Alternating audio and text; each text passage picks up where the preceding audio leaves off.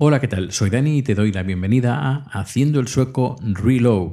Sí, parece que este podcast vuelve y vuelve un poco a sus orígenes, es decir, hablar de cosas de Suecia, pero esta vez lo voy a hacer desde el punto de vista más experimentado a cuando empecé este podcast.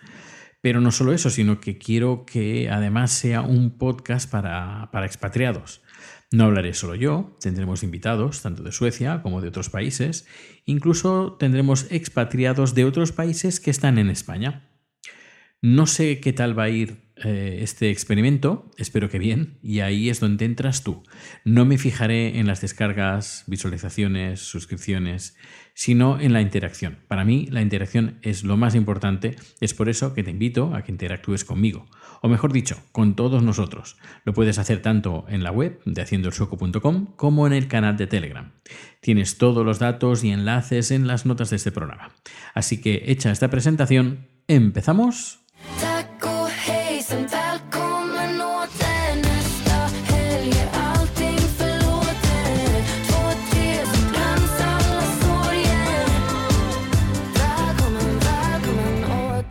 Tal día como hoy, 10 de febrero, pero de hace 13 años, aquí, un servidor llegaba a Estocolmo para iniciar una aventura que perdura a día de hoy. Vine eh, con, en avión con Norwegian, la compañía esta noruega, dos maletas de 20 kilos cada una, más una mochila de 10 kilos, un total de 50 kilos de equipaje. Si ahora tuviera que hacer una mudanza, pues serían muchísimos más, pero mm, no solo ha engordado el peso de mi equipaje, bueno, también yo un poquito, sino que también ha engordado el peso de mi pasaporte, o mejor dicho, pasaportes, porque ahora tengo dos, el español y también tengo pasaporte sueco. Pero bueno, esto ya da para otra historia, para otro capítulo en el podcast. Hablemos del primer día, de cómo es el primer día que llegas a un país de acogida, Suiza, eh, o era Suecia, no, no, no, Suiza, Suiza, que nos vamos a Suiza porque Edu, de los podcasts En Suizados y En Suizados Express, nos va a contar cómo le fue su primer día. Hola Dani, hola oyente de Dani. Me llamo Edu, Edu Martínez, y bueno, pues me han pedido que mande este audio, que grabe este pequeño audio, porque hace nueve años que llegué a Suiza. Suiza tiene la particularidad de que la gente que no está muy iniciada eh, tiende a confundirlo con Suecia aunque creo que las similaridades, aparte de que empiezan por ese, los dos países se terminan aquí. Y efectivamente, hace nueve años que llegué aquí. Suiza es un país en el que es bastante marcada la diferencia entre el suizo puro, digamos, o naturalizado, ¿no? Pero el suizo que tiene un pasaporte suizo y el extranjero. Y es un país donde hay muchísimos extranjeros, pero es también un país en el que es muy difícil obtener la nacionalidad. En, muchos países, como por ejemplo Suecia, imagino que son cinco años, pasados los cuales uno ya puede pretender a la nacionalidad. Y aquí son diez años. Y digamos que bueno, pues eh, después de nueve, diez años, uno mira hacia atrás y se da cuenta de que ha cambiado la perspectiva. Y es un poco la idea también que tiene, que tiene Dani. Yo tengo un podcast que se llama Ensuizados, con otro que se llama Ensuizados Express. No llega para nada a ser esta constelación de medios y, de, grupo mediático que es haciendo el sueco. Es humilde y hago lo que puedo. Pero me doy cuenta de, la evolución del punto de vista, como al principio uno se sorprende por todo y, más hacia el final, pues eh, uno tiene una visión más interior e intenta eh, explicar, pero desde un punto de vista más neutro las cosas. Aún así, uno nunca deja de ser extranjero. Y para mí hay dos puntos en los, los cuales se nota verdaderamente, prácticamente cotidianamente, que, uno es extranjero. Eh, el primero eh, sería el tema del idioma. Porque, bueno, aquí en la parte donde yo vivo se habla francés, el francés lo manejo relativamente bien, pero aún así hay muchas ocasiones en las cuales no sé terminar una frase, me falta una palabra, o incluso estoy completamente convencido de utilizar una palabra correctamente, pero no es esa. Aparte del tema del acento, por supuesto. Siempre hay alguien que te va a preguntar, ¿y ese acento de dónde es? ¿De dónde eres, no? Sí, sí, pero ¿de dónde eres de verdad? Em, esto llega aquí hasta el punto de que, bueno, pues hay gente que que tiene, digamos, una cara, un color de piel que no es muy suizo, eh, que han vivido aquí toda su vida, que incluso pueden tener un pasaporte, y entonces esta gente cuando le preguntan, ¿tú eres suizo? Pues les van a responder, ya, ya, pero, pero de origen, de origen, pero tus padres de dónde son? En fin, eh, no voy a entrar a valorar, te dejo que lo valores tú solo. Entonces, un tema es el idioma, porque no utilizo para nada el castellano en mi expresión cotidiana, entonces siento que estoy perdiendo un poco de identidad porque estoy perdiendo mi propio idioma.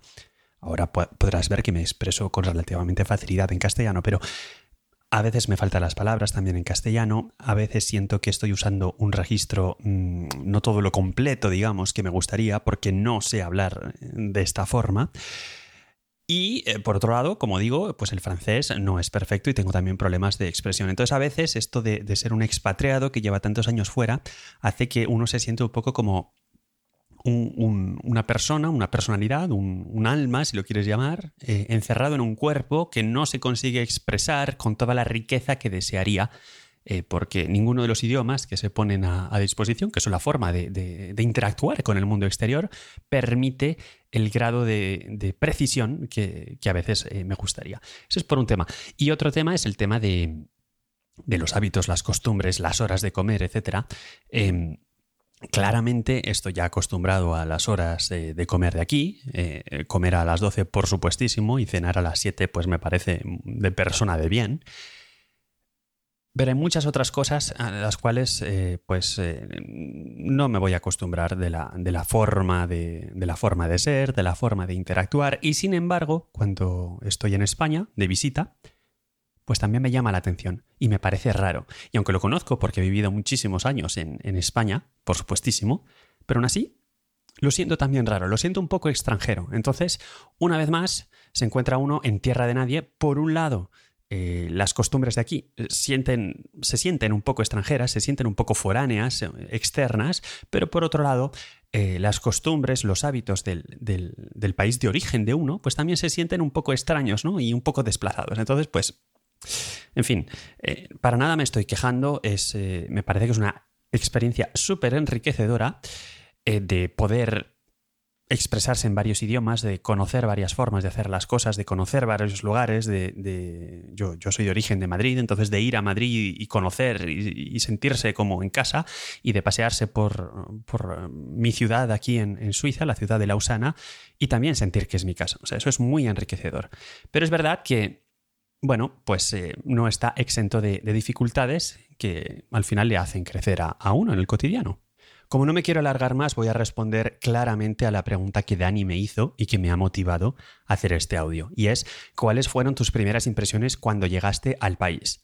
Bueno, pues yo cuando llegué al país, llegué, y esto ya es muy privilegiado, ¿vale? Llegué con un contrato de trabajo ya firmado. Y aún así fue muy complicado encontrar un alojamiento, porque eh, aquí el problema del, del alojamiento es que hay mucha población. En las zonas densas, obviamente, si te pierdes en un pueblito de las montañas no hay problema, pero allí hay menos trabajo. Hay mucha densidad de población, hay pocos alojamientos, lo cual, para empezar, hace que los precios suban, pero sobre todo hace que hay muy poca oferta. Entonces, los propietarios, o mejor dicho, las agencias inmobiliarias, porque aquí hay una mafia impresionante de agencias inmobiliarias, se pueden permitir ponerte condiciones leoninas para darte un apartamento. Entonces, un tipo que viene de fuera, que habla francés medio que, por mucho contrato de trabajo que tenga, que todavía no tiene nóminas, porque claro, tiene un contrato de trabajo, pero este tipo lo mismo lo pueden echar después del periodo de prueba, ¿no? Em, muy complicado que te den un alojamiento. Y llegó hasta el punto de, sentirme rechazado y de llegarme a plantear en algún momento, bueno, pues si no se puede vivir aquí, pues ya está, se coge uno de los bártulos, se va y sin ningún problema. También eh, me hizo sentir poco acogido eh, el hecho de que una vez que ya se consiguió un apartamento, eh, descargando de, una camioneta un montón de cosas, porque, bueno, pues esto, error de principiante, pero también de, de persona con pocos medios, hacer la mudanza a uno mismo, más que ejercicio físico, es tortura física.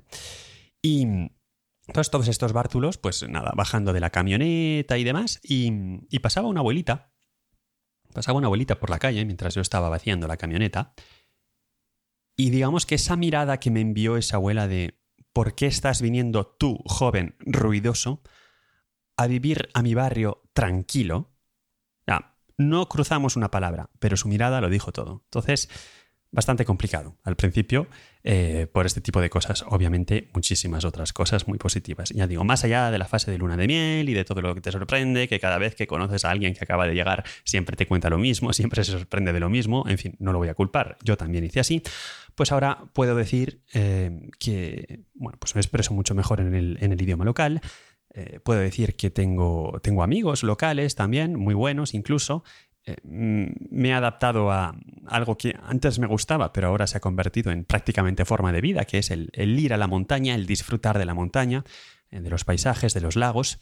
Em, no hago todavía todos estos que son deportes de agua, que también se hace mucho por aquí, pero en fin, lo mismo, todo se andará, ¿no?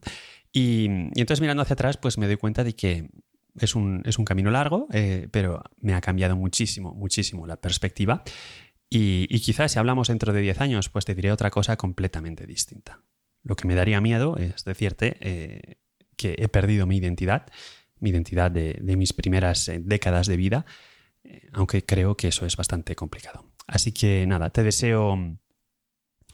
Te deseo, te, doy la enhorabuena, eh, digamos, ¿no? Por todos estos años que, has pasado en, Suecia, Dani. Y te deseo que encuentres felicidad, que tú también cuando mires hacia atrás lo veas todo de forma positiva, que te des cuenta del camino que has podido progresar, que has podido recorrer. Y nada, para, para el, que, el que te está escuchando, igual, espero que yo también me voy a poner a escuchar y espero que nos hagas disfrutar de, tus relatos y de, y de cómo ves las cosas hoy en día desde allí. Un saludo, un abrazo muy fuerte. Muchísimas gracias, Edu. Muchas, muchas gracias. Me imagino que escucharás ya su podcast, eh, el, de Ensuizados y Ensuizados Express. Si no es así, ya estás tardando. Es muy, muy, muy, muy, muy recomendable, muy interesante. Tienes los enlaces también en las notas de este programa. ¿Y cómo fue mi inicio? Mi primer día, bueno, estresante. Mm, estresante quizás no, yo diría que lo siguiente. Vine solo con estas dos maletas que he contado, casi sin alojamiento, bueno, eh, sin alojamiento, sin trabajo, sin amigos, sin saber el idioma, con algunos ahorros y poco más. Eh, digo casi sin alojamiento porque había palabrado una habitación que tenía que visitar justo al llegar a Estocolmo y tenía, por si acaso, un coach surfer en la recámara por si eh, no podía entrar en la habitación ese mismo día. Y menos mal que lo hice así, porque si no, esas primeras noches las, las hubiera tenido que, pasar en un hotel. Y te, preguntarás, ¿qué es esto de un coach surfer? Bueno, pues te cuento. Eh, existe una modalidad de, de, viaje que se llama coach surfing, como surfeando sofás y consiste, bueno, hay, hay una página web, pero hay varias, hay varias webs donde eh, es gente que, es, que ofrece su sofá o una habitación de invitados a la gente que, quiera de gratis a, visitar pues su, ciudad. Y yo pues eh, entré en esta página, si no me equivoco, Coachsurfer o no, eh, coachsurfing.com, si no me equivoco, creo que es, que es esa la dirección. Y ahí estuve contactando con algunos suecos a ver si podía estar con ellos pues un, fin de semana, un par de noches, mientras eh, bueno, tenía otro alojamiento para, para, irme a vivir durante unos días. Bueno, es, el tema de alojamiento daría para otro capítulo, pero eso ya será también otro día. Y, bueno, pues gracias a este Couchsurfer pues, pues pude, pude dormir un par de noches. Pero volvamos al primer día. Ese día fue muy, como he dicho, muy estresante. Apenas me importó pues que fuera en la calle estuviéramos a menos 10 o incluso menos, todo lleno de nieve, hielo. Y ese día lo que más me preocupaba a mí era dónde iba a dormir esos primeros días. Y sin tener, además sin tener que, sin tener que gastarme los ahorros que tenía previstos para, para, este, para esta aventura. Al final todo salió bien. Eh, con algunos impedimentos por el medio, como por ejemplo la consigna donde metí las maletas mientras iba a visitar la habitación, se estropeó, tuve que llamar al, teléfono de averías, luego pues estuve esperando más de cuatro horas, yo diría incluso más de cinco horas en una cafetería que en la estación central a que llegara el coach surfer quien, con quien iba a estar pues un par de noches. Estaba preocupado, muy preocupado por si iba a venir o no eh, pero bueno, al final vino sin ningún problema y todo muy bien. Fuimos a un, a un súper, compramos algunas cositas, hice una tortilla de patatas con pan con tomate. Bueno, fue un, fueron, un par de días muy divertidos, la verdad. Y que, que su amabilidad eh, me hizo pasar pues esos, eh, bueno, que sobrellevara un poquito mejor esos primeros días de, estar solo en, un país que desconoces casi todo.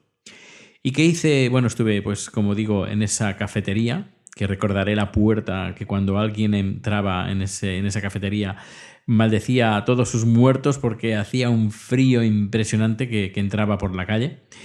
Y nada, en esas cuatro o cinco horas que estuve, pues estuve buscando información por internet, cosas, temas legales, permisos, dónde está la oficina de trabajo, hacienda, inmigración, eh, conseguir el número personal, etcétera, etcétera, etcétera.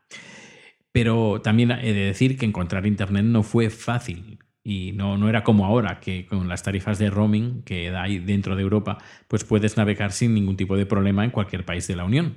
En 2010 tenías que, que estar buscando wifis abiertas y a pesar de que me dijeron, no, no, sí, en Suecia hay muchas wifis, bueno, había varias wifis y no era tan fácil como, como uno se lo podía esperar. Pero en fin, ese día fue, como he dicho, estresante, muy intenso.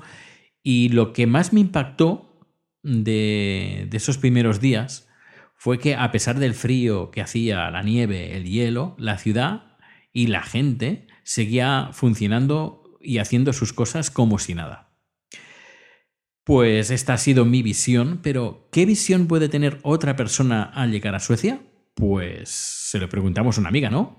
Hola Verónica, ¿qué tal? ¿Cómo estás? Bien, ¿y tú? Bien. Bueno, estamos hablando de los primeros días en, Suecia. ¿Cómo fue tu primer día en Suecia? ¿Cuánto, cuánto hace que, estás aquí en Suecia? Bueno, hace cinco años más o menos. Pero mi primer día... Mm, bueno, es que no sé si el primer día realmente en Suecia, el primer día que me mudé, porque yo vine de visita y no me quedé, y luego ya volví otra vez, no me quedé, y luego ya a la tercera me quedé. Y la experiencia es diferente porque, claro, es, eh, depende de la estación. Entonces, la primera vez que vine fue en noviembre. Y llegué a un pueblo perdido de la geografía que se llama Fagersta. y es un poco respetuosamente un moridero, no hay nada que hacer ahí. Em, pero bueno, era lo que había y, me fue medianamente bien. Para lo que puede ser un invierno sueco, me fue, era un invierno, no sé, no, no había mucha nieve, los zapatos muy normales, o sea, zapato español, digámoslo así, porque luego ya cuando me mudé, ninguno de los zapatos españoles sirve para nada aquí. Pues a mí que me da frío, ¿no? Hay gente que que va con zapato normal, yo voy con zapato de invierno. De... Así que la primera impresión a ti, el zapato. Los zapatos. No, la primera impresión, yo, la verdad es que cuando vine de visita ni me enteré, porque pues cuando estás enamorada, yo vine enamorada, entonces como que ni, no veía, no veía, no entendía, no me interesaba nada, no estaba ahí que no sentía ni el frío, pero luego ya cuando me mudé, que era un poco más choque de realidad, em, lo primero que creo que te conté alguna vez, eh, la vacuna contra el festing, que es la garrapata esta que, que bueno, yo me bajé del avión y con las maletas eh, mi chico me llevó a ponerme esa vacuna porque era verano y, él, y queríamos ir a algunos em, lagos y tal y él estaba muy traumatizado porque uno de sus amigos le picó eso y hay dos eh, versiones, ¿no? Te puede dar borelia o te puede dar, eh, te puedes quedar en coma. Y el chico le fue muy mal y estuvo seis meses mal. Bueno, un dramonón que él me dijo, no, lo primero que vamos a hacer es tu vacuna. Y ya de ahí salí muy cansada y lo que más me impresionó fue el exceso de naturaleza. Cosa extraña. Al principio creo que, mm, claro, la gente piensa en el frío o en, yo qué sé, no sé, ahora la echo de menos cuando me voy de viaje, pero en ese momento me pareció un poco excesivo, ¿me entiendes? Porque era como sentía que los edificios estaban debajo de los árboles, no sé, sentía como, sentía como una especie de selva y, y me, me, sentía muy, eh, no sé cómo explicarlo, es que era como aturdido, ¿no? Es como que dices, ah, es demasiado, ¿no? ¿Dónde me va a salir aquí una culebra? ¿Dónde me va a salir aquí un...? y, realmente no hay nada de eso, pero claro... No estamos en Australia. Ya, pero cuando yo veo este exceso de verde, dije, aquí qué animal hay, ¿no? Tampoco me había informado, ¿no? Y, y como que no sabes también dónde te van a atracar o qué va a pasar aquí o sabes que ves la gente corriendo en la mitad de la nada, yo no me atrevo todavía a hacer eso. Pero con el tiempo ya te vas eh, obviamente acostumbrando al, al, buen aire y a, y a la naturaleza, pero yo vengo de una tierra de cemento, con lo cual pues no estás acostumbrado a que haya tanta arborización. Y bueno, ya tú sabes que en Madrid nos han quitado mucha arborización y todo lo que yo recuerdo de pues de los lugares y las plazas y todo es donde te podías sentar y tomar el, la sombra ahí, tal, eso ya no existe. O sea, es como plaza de concreto total y, y pues obviamente te vas acostumbrando a eso, tristemente. No quiere decir que esté bien, pero quiero decir que te, te acostumbras a, ese, a esa imagen, ¿no? Y ya es como, no sé, esa es mi, mi impresión, que, que, es algo que me costó acostumbrarme. O sea, te lo digo porque me costó acostumbrarme, me tardé. Era como, uff, no sé si voy a ser capaz de vivir en este exceso de... De, de, naturaleza. Sí, es que siempre estaba la broma de que tú que vienes del monte y tú que no sé qué. Yo decía, pero eres tú quien viene de la, de la selva, porque mm, que yo sepa mi, mi o sea, nosotros estamos, no tenemos esta, este, este exceso de naturaleza. Y bueno, que están los animales, eh, acá son muy conscientes de los animales. Creo que te iba a contar esa experiencia, pero luego me sentí un poco mal porque era como echarle agua a la gente. Uy. Pues bueno, pues lo dejamos de momento aquí. Y, eh, hablar, tendremos más charlas más adelante y de otros temas. Sí. Y bueno, hasta aquí puedo leer. Sí, mejor, pues, mejor. Mejor, no, mejor. hablemos, no, No, no. ya- Pues nada, muchísimas gracias. de nada. Pues hasta aquí el primer número de la nueva temporada de Haciendo el Sueco. Espero que te haya gustado. Si eres un expatriado o expatriada como yo, me gustaría saber de ti. Y si quieres que trate algún tema especial, también aquí estoy. Tienes todos los datos de contacto en las notas de este programa. Nos escuchamos en dos semanas, donde hablaremos de la comida, que va a dar mucho de sí, la verdad. Pero antes voy a despedirme con una canción mm, sueca, como no, eh, porque es lo que haremos. Al finalizar el capítulo pondremos una canción sueca. Y creo que la canción que voy a poner hoy va a ser la canción ganadora al Oscar a la mejor canción 2023. Me estoy refiriendo al tema de la película Wakanda Forever, Lift Me Up, tema interpretado por Rihanna y producida por el sueco Ludwig Göransson, el mismo compositor de la banda sonora de The Book of Boba Fett, de Mandalorian, Tenet y ganador de un Oscar por la banda sonora de Black Panther. Ahora sí, muchas gracias por estar ahí en tu lista de podcasts suscritos y nos escuchamos bien pronto. Hasta luego.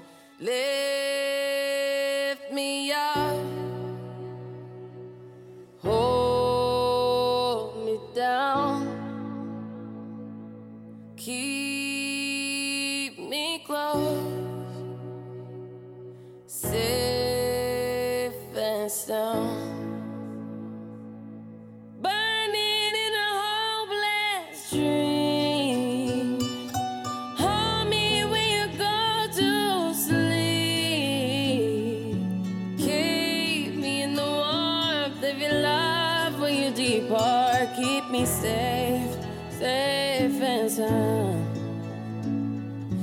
Live